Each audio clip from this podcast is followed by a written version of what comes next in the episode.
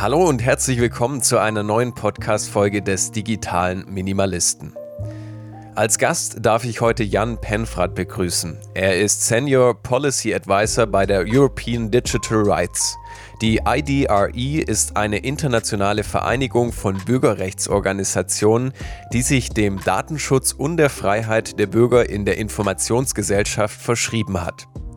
Hattest du auch schon einmal den Eindruck, die gezeigte Online-Werbung passt ziemlich gut zu deinen Interessen? Wir sprechen heute darüber, welche Arten von Werbung im Internet es gibt und wie sie uns gezeigt werden.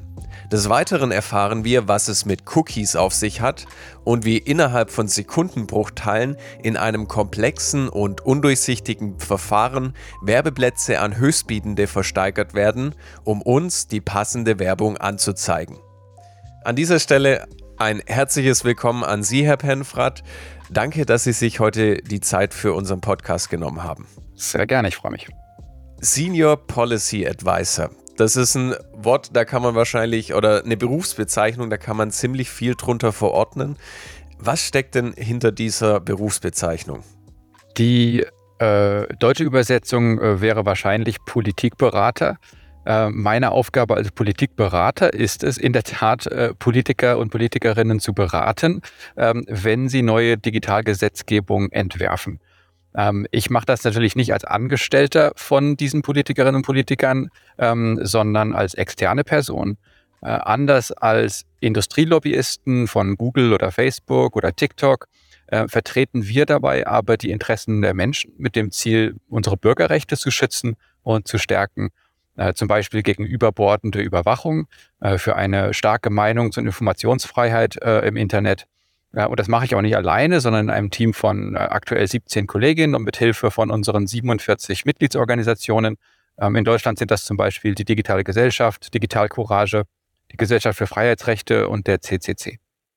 Heißt, Ihre komplette Arbeit ist spendenfinanziert? Äh, zum Großteil spendenfinanziert. Wir kriegen einen Großteil unseres Budgets von ähm, öffentlichen Stiftungen oder auch privaten Stiftungen äh, wie Open Society Foundations, die Ford Foundation und anderen. Mhm.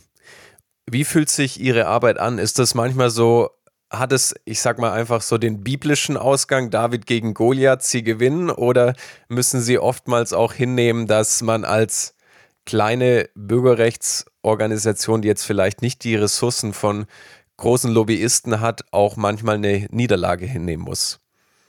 Ja, leider müssen wir auch hin und wieder Niederlagen hinnehmen. Das ist vollkommen richtig. Ähm, unsere Ressourcen sind natürlich sehr begrenzt im Vergleich zu dem, was die Industrielobbyisten zur Verfügung haben. Äh, um ein Beispiel zu nennen, also wie gesagt, wir sind 17 Personen im Büro, davon arbeiten aber nur sechs wirklich im, im, im Politikteam. Ähm, und damit müssen wir alle existierenden Themen abdecken. Äh, ein Unternehmen wie Google, die haben zwölf Leute für ein einziges Thema da sitzen und das nur in Brüssel. Äh, dazu kommen natürlich äh, Büros, die über ganz Europa verstreut sind, in jeder Hauptstadt, äh, wo sie dann Lobbying betreiben können, äh, Mitgliedschaften in Industrieverbänden äh, und in Thinktanks und so weiter und so fort. Also eine, eine Waffengleichheit herrscht da leider nicht. Mhm. Können Sie vielleicht noch ein Beispielprojekt nennen, an dem Sie gerade dran sind, was Sie gerade vorantreiben? Äh, aktuell arbeit, arbeite ich äh, vor allem an Themen zum Datenschutz. Da geht es um die Frage, ähm, wie äh, europäische Gesetze die Verwendung von Gesundheitsdaten erlauben. Also was passiert eigentlich mit meinen Informationen, wenn ich beim Arzt gewesen bin? Darf der Arzt die weitergeben? Und wenn ja, an wen muss ich da gefragt werden? Mhm. Also was wird gerade auf europäischer Ebene verhandelt? Ähm, da verbringe ich gerade viel Zeit damit. Ähm, die letzten drei Jahre habe ich mich aber stärker fokussiert auf die Regulierung von Online-Plattformen wie Facebook und äh, und Twitter und TikTok und äh, das ist sicherlich auch ein spannender Bereich. Heute soll es im Kern um Online-Werbung gehen. Ein Kontaktpunkt, darum habe ich das auch als Einstieg gewählt, den ganz viele Menschen im Internet haben, sind Cookies. Wenn man mit einer älteren Generation darüber spricht, die fragen sich, warum wird mir das plötzlich angezeigt und wissen eigentlich gar nicht, dass sie das vorher schon einfach immer bekommen haben, solche Cookies. Nur jetzt werden sie auf einmal danach gefragt. Warum ist es denn so, dass es jetzt auf einmal diese Cookies gibt? Und wenn Sie uns da auch nochmal mitnehmen und erklären, was Cookies überhaupt machen. Cookies sind eigentlich nur kleine Textdateien, äh, die eine Webseite auf meinem Computer oder Smartphone ablegen kann. Und in diesen Dateien kann ein Webseitenbetreiber beliebige Informationen speichern, also auch solche, mit denen ich als Nutzer identifiziert werden kann. Ähm, es gibt verschiedene Arten von Cookies. Ähm, manche sind hilfreich äh, für mich, zum Beispiel, wenn ein, ein Cookie der Inhalt meines Einkaufs, meines Warenkorbs beim Online-Shoppen abgespeichert wird, solange ich noch im Shop rumsurfe. Äh, oder ein Token, der abgelegt wird ähm, und der sich merkt, dass ich in einer bestimmten Webseite schon eingeloggt bin. Ähm, das ist auf jeden Fall sehr, sehr praktisch. Ähm, man kann mit einem Cookie aber auch, ähm, auch äh, andere Dinge machen, wenn man zum Beispiel einen Identifier speichert, einen einmaligen Identifier, mit dem mich eine Website später wiedererkennen kann. Ähm, und damit lassen sich Menschen eben äh, über verschiedene Webseiten hinweg tracken, also nachverfolgen. Ähm, der Grund, warum, äh, wenn viele Webseiten jetzt äh, am gleichen Cookie-System teilnehmen, ähm, wie zum Beispiel äh, Google Ads oder der Like-Button von Facebook, der ja auch in, in, sehr, sehr viele Webseiten eingebettet äh, ist, ähm, dann lassen sich Menschen und ihr Verhalten quer durchs ganze Internet verfolgen und aufzeichnen. Ähm, und es gibt dann eine zentrale Partei, wie beispielsweise Google oder Facebook, ähm, die dann all diese Informationen zentral sammeln und in große Profile legen. Ähm, und weil das als Problem identifiziert worden ist, gibt es ein Gesetz, ähm, auf europäischer Ebene, die ähm, DSGVO, das Europäische Datenschutzgesetz und die E-Privacy-Richtlinie, die schreiben vor, dass man solche äh, identifizierenden Cookies nur dann setzen darf, äh, wenn man vorher die Nutzenden um Erlaubnis gefragt hat. Und diese Zustimmung kommt eben über diese, über diese Cookie-Banner auf den Webseiten zustande. Dass die so so schwierig zu benutzen sind und so unhandbar, unhandlich und so nervig, liegt aber nicht so sehr am Gesetz. Ähm, das gibt keine Vorgaben darüber, wie die auszusehen haben, ähm, sondern das liegt an der Werbeindustrie, die das absichtlich so machen, damit so viele Leute wie möglich Ja, ich stimme zu klicken. Mhm.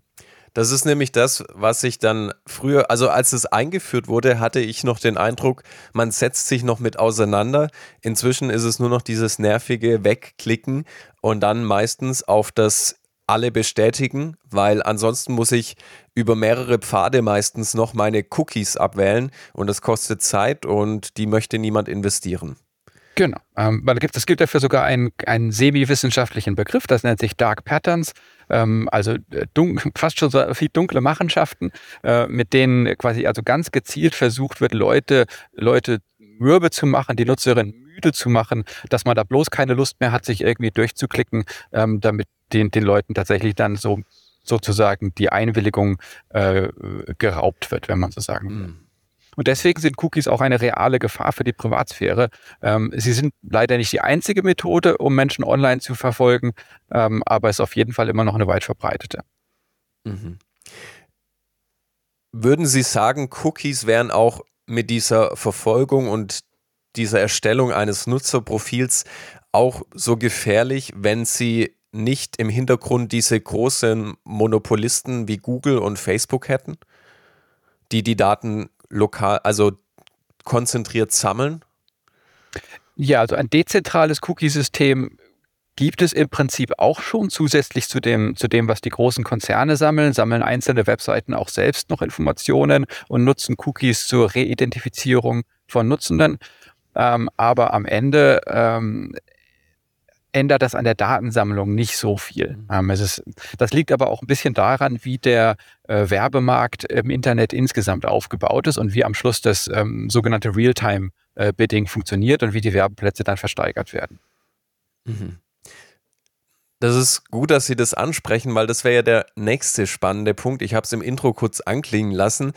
Ich finde das ja wahnsinnig. Also in Sekundenbruchteilen in der Zeit, wo die Website lädt, auf die ich mich äh, sozusagen drauf schalte, wird in wirklich an mehrere Unternehmen, die eben Werbung platzieren wollen, die auf mein Profil passen, wird diese Werbung eben versteigert in einem Real-Time-Bidding-Verfahren. Können Sie diesen Prozess nochmal für unsere Zuhörer auch aufschlüsseln, weil ich glaube, viele wissen nicht, was da für ein Riesenapparat dahinter steht. Absolut. Und das ist auch ähm, völlig normal, dass Menschen das nicht wissen, denn diese Art von Technologie wird ganz bewusst nicht nach außen posaunt, äh, sondern, sondern so, so unter, der, unter den Teppich gehalten wie nur möglich. Denn ich glaube, wenn die Menschen das wüssten, äh, gäbe es dafür auch viel größeren, dagegen auch viel größeren Widerstand. Stellen Sie sich vor, Sie besuchen die Webseite der Süddeutschen Zeitung ähm, oder eine Webseite mit Kochrezepten zum Beispiel. Ähm, etwas, was hauptsächlich werbefinanziert ist. Wie Sie sagen, in den Bruchteilen der Sekunde, in denen die Seite lädt, versucht die Seite, sie mit Hilfe von den zuvor gesetzten Cookies oder anderen Tracking-Techniken zu identifizieren. Ähm, anschließend sendet die Webseite ihren persönlichen Identifier mitsamt ihrem Profil an eine Werbeplattform. Äh, Werbeplattformen sind sowas wie die Vermittler zwischen auf der einen Seite ähm, Webseiten, die Werbeflächen verkaufen wollen, wie die Süddeutsche Zeitung, und auf der anderen Seite Werbekunden, die etwas bewerben wollen. Sagen wir ähm, Autohersteller oder eine politische Partei. Ähm, Google betreibt so eine Werbeplattform, eine der größten der Welt. Ähm, aber es gibt auch europäische Firmen wie Criteo zum Beispiel in Frankreich, die, die groß mit am Markt dabei sind. Die Werbeplattform versteigert nun die Werbefläche der Süddeutschen Zeitung mit ihrem persönlichen Datenprofil verknüpft, meistbietend. Das heißt, jede Person, jede Organisation, jedes Unternehmen mit Geld in der Tasche kann auf ihre Aufmerksamkeit, um ihre Aufmerksamkeit buhlen ähm, wer am meisten Geld bietet, erkauft sich die Macht zu entscheiden, was auf diesem Platz, auf ihrem Bildschirm äh, angezeigt wird.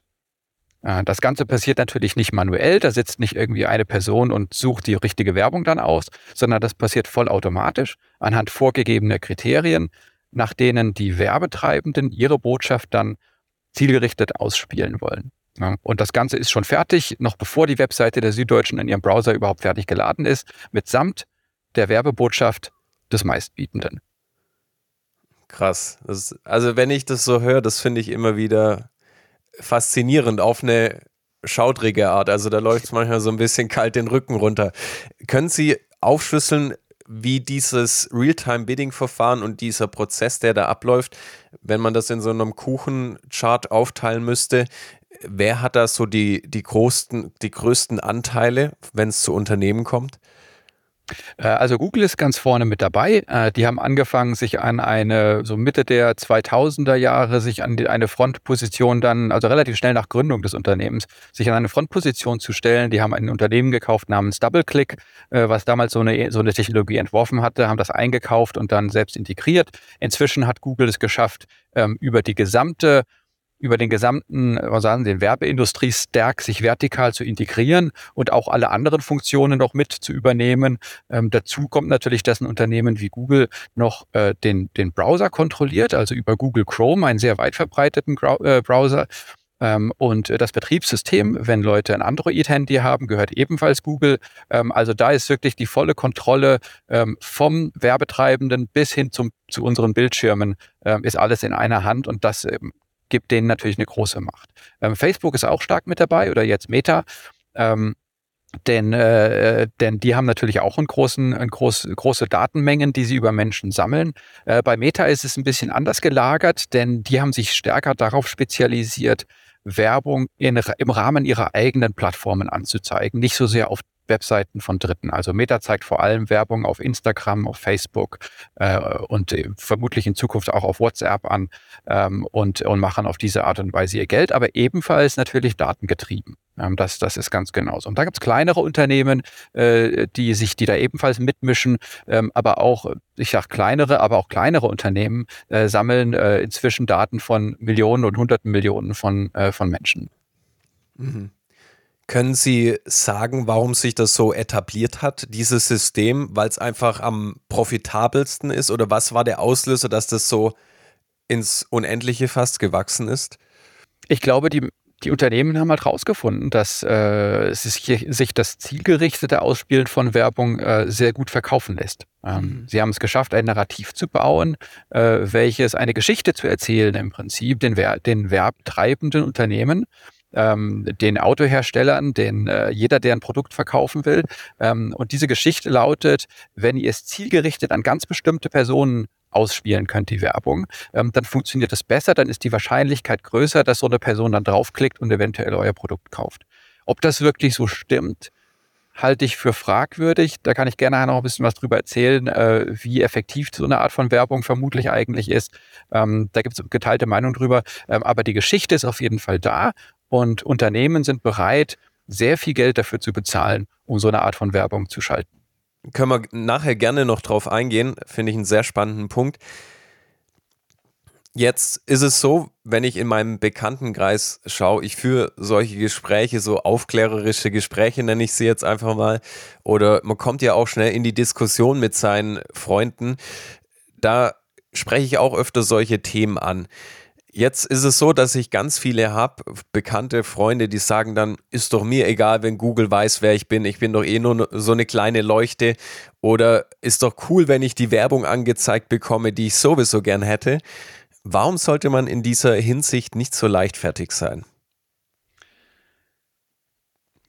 Ja, also wie ich schon anklingen habe lassen, es ist, ich glaube, es ist fragwürdig, ob diese Art von Werbung, die also über dieses Realtime-Bidding äh, ausgespielt wird, wirklich diejenige ist, die, ähm, äh, wie Sie sagen, zu einem passt.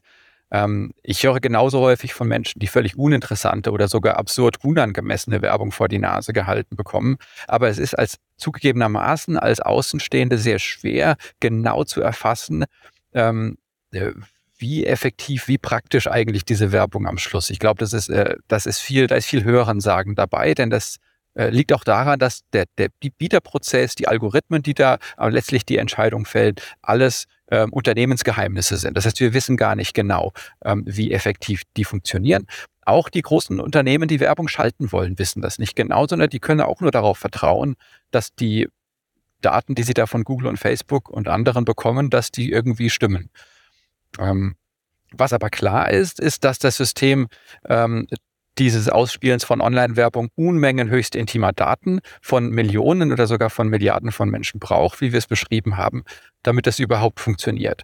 Ähm, jetzt steht es natürlich jedem frei zu sagen, ah gut, das ist jetzt nicht so schlimm, ich meine privaten Daten da in die Öffentlichkeit zu posaunen ähm, an, an hunderte möglicherweise von Werbekunden, das ist jetzt nicht schlimm.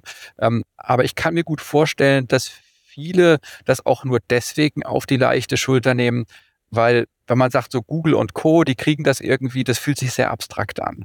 Das lässt sich schwer greifen, was das eigentlich in der Praxis bedeutet. Wenn jetzt der Nachbar rüberkäme und sagen würde, ich hätte mir mal einen Blick in deine Chatnachrichten geworfen oder in die Liste der letzten 1000 besuchten Webseiten in deinem Browser, ich glaube, da hätten die meisten Leute dann schon eher ein Problem damit. Denn das ist genau was dann, was da, was da passiert. Und das äh, spiegelt sich auch in Umfragen wieder. Ähm, äh, YouGov hat in Deutschland und Frankreich 2021 eine repräsentative Umfrage gemacht. Und in der haben 80 Prozent der Befragten gesagt, dass es ihnen unangenehm ist, äh, von Online-Plattformen wie zum Beispiel Facebook im ganzen Netz getrackt zu werden. Ja, 80 Prozent ist jetzt, ist jetzt keine kleine Zahl. Ähm, ich glaube, da ist schon auch Unbehagen da, aber es ist schwer für die Menschen, das zu kanalisieren und genau zu benennen, was läuft denn eigentlich falsch, weil das System eben so undurchsichtig, so intransparent ist. Aber wenn ich noch eins gerade drauflegen kann, es geht ja bei dieser Werbung ähm, nicht nur um überteuerte Schuhe, sondern es geht im Zweifelsfall auch äh, um Meinungsmache. Ja, denn die Gefahr dieser Art von Tracking-Werbung geht viel tiefer als nur jetzt die individuelle Privatsphäre. Das kann natürlich jeder für sich entscheiden. Denn wer bestimmen kann, welche Botschaften und Inhalte Millionen von Menschen auf ihren Smartphones und Laptops angezeigt bekommen, der kann Einfluss auf die öffentliche Meinung nehmen. Wer die Bevölkerung dann auch noch, wie das in diesem Werbeprozess funktioniert, äh, in kleine Segmente einteilen kann, nach Interessen, nach Vorlieben, äh, nach Lebenssituationen, nach Ängsten oder Vorurteilen, der kann optimierte Botschaften diesen Segmenten anzeigen und wird damit zum perfekten Meinungsmanipulator. Mit Möglichkeiten, von denen frühere autoritäre Staaten wie, wie, wie die Stasi äh, nur geträumt hätten. Und genau das ist auch, was äh, zum Beispiel beim Brexit-Referendum 2016 passiert ist. Die Pro-Brexit-Kampagne hat hunderte verschiedener Werbebanner entworfen. Niemand in Großbritannien bekam alle Anti-EU-Argumente zu sehen. Aber jeder kleine Teil der Bevölkerung genau das Häppchen, das mutmaßlich am wahrscheinlichsten überzeugt. Zum Beispiel konservative Wählerinnen wurden mit der Angst vor Migration konfrontiert, äh, Linke damit, wie die EU Arbeit, Arbeiterrechte schwächt, äh, grünen Sympathisierenden wurde Werbung mit armen Eisbären im Ozean gezeigt, verbunden mit der Botschaft, dass die EU für den Klimawandel verantwortlich sei. Äh, also Sie sehen schon, in welche Richtung das geht. Ähm, ob das vielleicht alles gelogen ist, konnte man aber nicht so wirklich debattieren, weil niemand so genau wusste, was eigentlich die, anderen, die anderen alle für Werbung gesehen haben. Äh, und das ist genau dieses, äh, diese Art von, wenn das unter, der, unter dem Teppich passiert, ähm, dann kann es eben auch keine öffentliche De Debatte darüber geben. Mhm. Mhm. Ja, da gibt es Organisationen dann, die, die die dementsprechenden Gelder haben, um so eine Pro-Brexit-Kampagne voranzutreiben. Und mit Google Ads ist es dann durchaus möglich, da eine riesengroße Meinungsmache und eine Maschin Maschinerie in Gang zu bringen. Das ist echt ja, verrückt. Ja. Und jetzt, der Brexit ist natürlich jetzt schon eine Weile her, ähm, aber so, es gibt auch neuere Beispiele. Also 2022, während der französischen Präsidentschaftswahl, äh, hat der rechtsextreme Kandidat Eric Zemmour zum Beispiel Zehntausende Handynummern von mutmaßlich jüdischen Wählerinnen und Wählern eingekauft auf dem Datenmarkt. Also da gibt es ein Unternehmen, die haben Daten gesammelt über Menschen, inklusive Telefonnummer und religiöser Überzeugung oder irgendeinem Proxy-Datum, was halt darauf schließen lässt, ob jemand jüdisch ist oder nicht. Ähm, wenige Tage vor der Wahl hat Semur dann diesen Personen gezielt antimuslimische Hetze per SMS aufs Telefon geschickt und so gezielt religiösen Hass geschürt. Und hm. wer auf diese Weise die öffentliche Meinung manipulieren kann und eine Bevölkerungsgruppe gegen eine andere ausspielt, ohne dass das irgendwie öffentlich leicht als Lüge aufliegt, ähm, der hat natürlich eine ganz große Macht. Und all das ist möglich über das endlose Tracken und Sammeln persönlicher Daten für Werbezwecke. Also das klingt harmlos, man denkt so, oh, jetzt der Krieg hat die besseren Schuhe angezeigt oder so, äh, ist aber in Wirklichkeit brandgefährlich. Mhm. Und da kommen wir jetzt zu einem spannenden Punkt, das auch wahrscheinlich ihrer, ein Großteil ihrer Arbeit ist. Wie schafft man es jetzt hier, regulatorische Maßnahmen zu ergreifen, die den Online-Werbemarkt transparenter und auch sicherer für uns, die das Internet täglich nutzen, gestaltet? Eigentlich ist das gar nicht so schwierig, das regulatorisch anzugehen. Und das sage ich natürlich als jemand, der jetzt seit ähm, über einem Jahrzehnt in, in diesem Politikbetrieb irgendwie drin ist. Ähm, zum einen gibt es natürlich die bestehenden Gesetze, wie die DSGVO, also das Datenschutzgesetz der EU. Der DSGVO zufolge dürfte all das eigentlich nur mit ausdrücklicher Zustimmung der Betroffenen stattfinden. Jetzt haben wir über diese Cookie-Banner schon gesprochen, dass wieder sich die Zustimmung erschlichen wird von Unternehmen. In der Praxis funktioniert es also leider nicht so gut mit dieser, mit dieser Zustimmung. Das heißt, viele Leute klicken einfach ja, ich akzeptiere auch, auch wenn das eigentlich äh, vielleicht gar nicht in deren Interesse ist. Also das ist eine absichtliche Täuschung durch die Werbeindustrie. Ähm, und denen sind wir als Nutzende fast schutzlos ausgeliefert. Deswegen haben wir zusammen mit vielen anderen zivilgesellschaftlichen Akteuren ähm, und sogar einigen ethisch orientierten Unternehmen äh, uns dafür eingesetzt, dass die EU das Werbetracking einfach komplett verbietet. Das heißt ja nicht, dass die Unternehmen keine Werbung schalten können.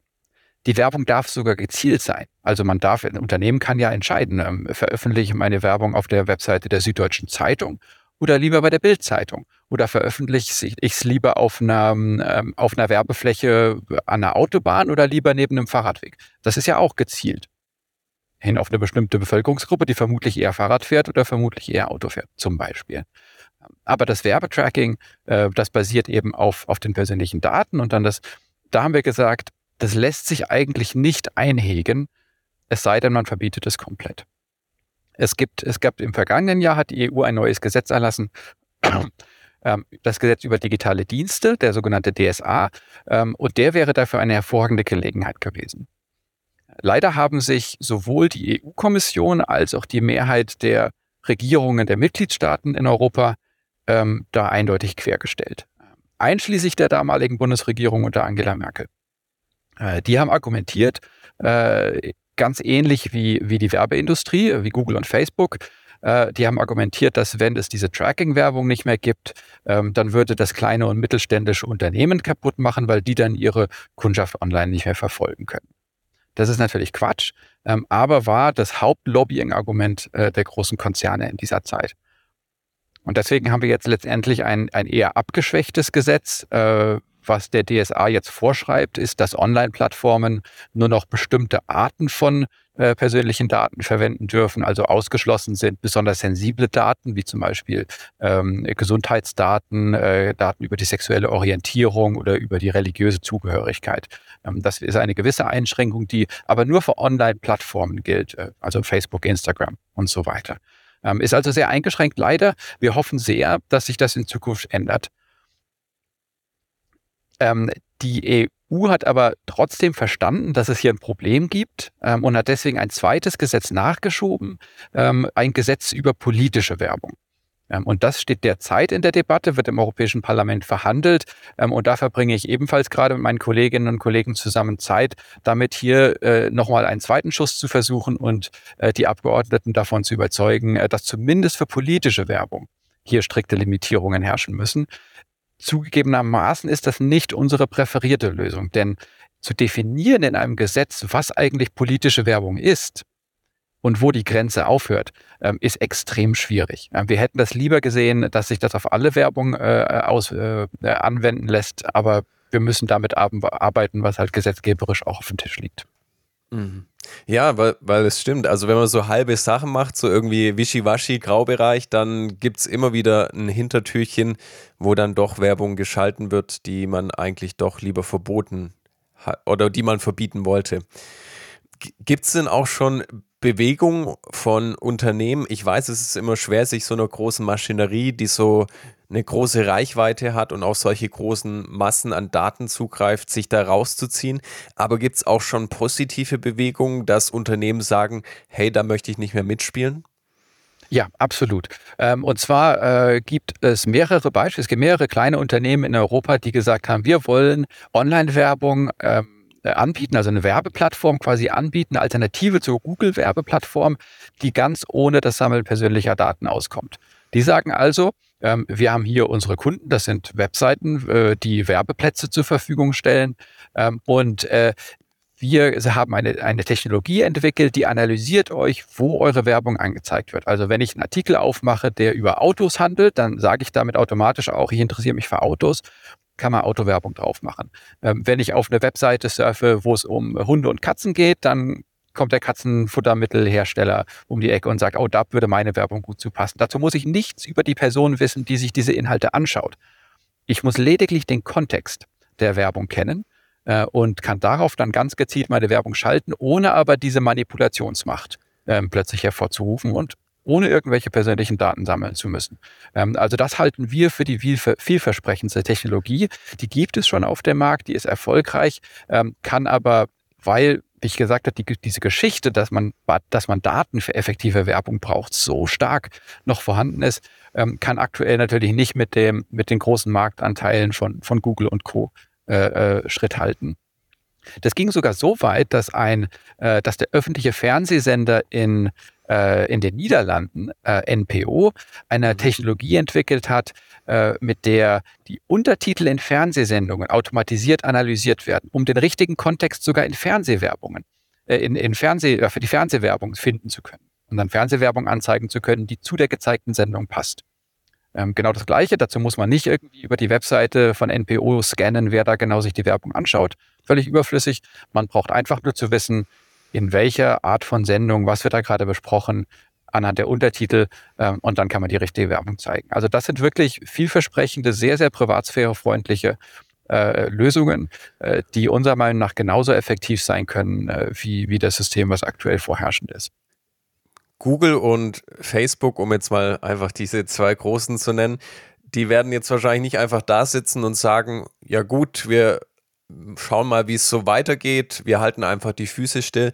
Die sind ja auch ständig am Weiterentwickeln und schauen, wie können sie ihre Machtposition weiter ausbauen und wie können sie auch mit neuen Werbemöglichkeiten noch mehr Geld vielleicht verdienen. Gibt es hier schon Ansätze, einen Nachfolger von einem klassischen Cookie zu entwickeln? Äh, ja, absolut. Und der wird nicht schöner als der ursprüngliche Cookie, leider.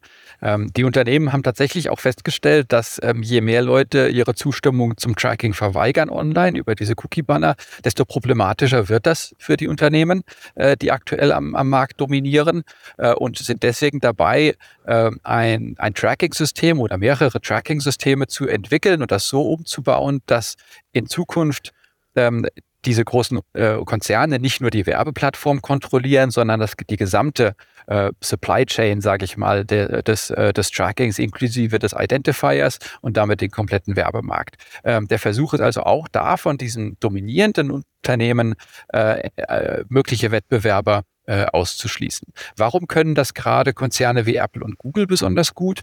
Ähm, die können das, weil sie mit der Smartphone-Software, also iPhone oder Android und mit den Browsern wie Google Chrome und Apple Safari quasi diktatorisch entscheiden können, was auf unseren Geräten passiert und welche Inhalte uns erreichen. Und diese Monopolmacht stellt eine große Gefahr dar für, für unsere digitale Freiheit. Darüber hinaus besitzen diese Konzerne natürlich auch wahnsinnig viele persönliche Daten. Niemand hat so viel Wissen über uns wie, wie, wie Google mit Android oder Facebook oder YouTube äh, oder TikTok.